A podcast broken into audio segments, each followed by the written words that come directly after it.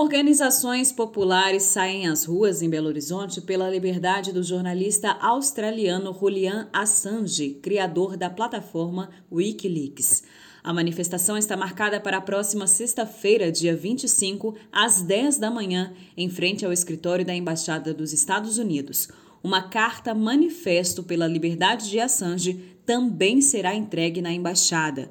Preso político há quase 10 anos, o jornalista atualmente está na penitenciária de segurança máxima em Londres, acusado de revelar informações secretas do governo dos Estados Unidos. A perseguição ao jornalista começou depois que ele publicou milhares de documentos vazados do Serviço de Inteligência dos Estados Unidos, publicações que comprovam crimes de guerra cometidos pelas tropas estadunidenses e seus aliados no Afeganistão, Iraque, Guantánamo e em outros lugares.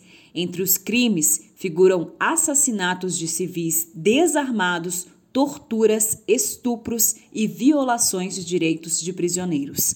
Assange e o Wikileaks também divulgaram ações dos Estados Unidos para desestabilizar governos não alinhados e provocar guerras como no Egito, Lêmen, Líbia, Síria, Paquistão e Tunísia.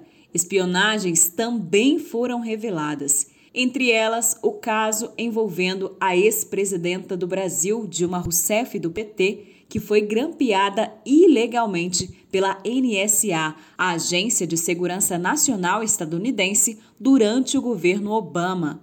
Em dezembro de 2021, uma sentença da Justiça Britânica autorizou a extradição de Julian Assange para os Estados Unidos, onde responderá por acusações de espionagem e crimes cibernéticos. Juntas, essas acusações podem chegar a 175 anos de prisão. O jornalista está com a saúde debilitada e no ano passado chegou a sofrer um pequeno AVC na prisão em Londres.